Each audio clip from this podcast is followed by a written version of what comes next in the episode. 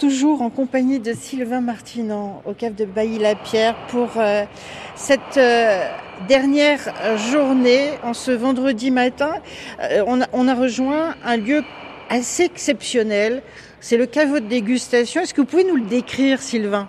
Alors oui, bah, notre espace boutique, il est comme tout ce que l'on fait à la cave, c'est-à-dire qu'il a la particularité d'être dans la cave, donc il est dans cette carrière, euh, entourée de pierres voûtées. On a fait un espace qu'on a pensé un peu comme un cocon, c'est-à-dire euh, à la fois dans la cave, mais en dehors de, du côté industriel de ce qu'on peut avoir quand les chariots qu'on vient d'entendre passent ou autre. Et donc là, on est euh, d'un côté d'un grand bar, parce qu'on a encore la volonté de servir nos clients et pas que simplement ils viennent chercher des cartons en self-service. Et là, on peut leur faire déguster euh, tous nos créments, tous nos vins tranquilles, des crèmes.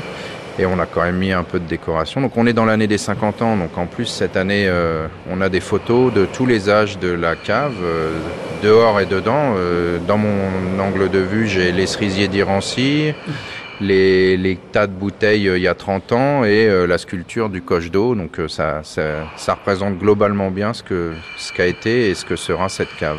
Ce que sera cette cave, on va parler de, l'avenir parce qu'ici on est dans un site touristique, hein, un site industriel et touristique. Oui, il faut savoir manier les deux parce qu'on ne peut pas couper la cave en deux ou tailler dans les zones. On n'a que cette entrée euh, pour à la fois euh, les producteurs, les produits et nos clients. Et nous, on a cette faculté d'avoir fait de l'onotourisme depuis très longtemps et euh, on essaye de pas s'endormir sur nos lauriers. Alors nos lauriers euh, sont ce qu'ils sont, c'est-à-dire 15 000, en gros 15 à 16 000 visiteurs qui payent pour faire la visite dans la cave, en dehors des gens qui viennent simplement pour acheter. Et là, notre objectif, c'est de redynamiser le no-tourisme, de basculer notre no-tourisme dans le 21e siècle. On a, il y a des techniques qui sont arrivées, de projection sonore, visuelle. Il y a des nouvelles études sur ce qu'attendent les clients. Hein. Quelqu'un de 20 ans, 25 ans n'a pas forcément les mêmes attentes qu'un retraité de 65 à 70 ans. Et il va falloir qu'on arrive à réconcilier toutes ces formes de clientèle pour que chacun trouve son compte chez nous.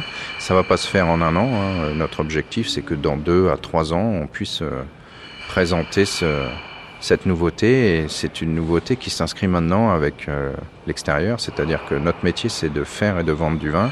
Et donc, on a besoin, c'est une symbiose avec euh, l'hôtellerie, la restauration et les transports. Donc, euh, on va on va participer à cette mise en place pour nous, mais c'est aussi l'objectif de la région Bourgogne-Franche-Comté.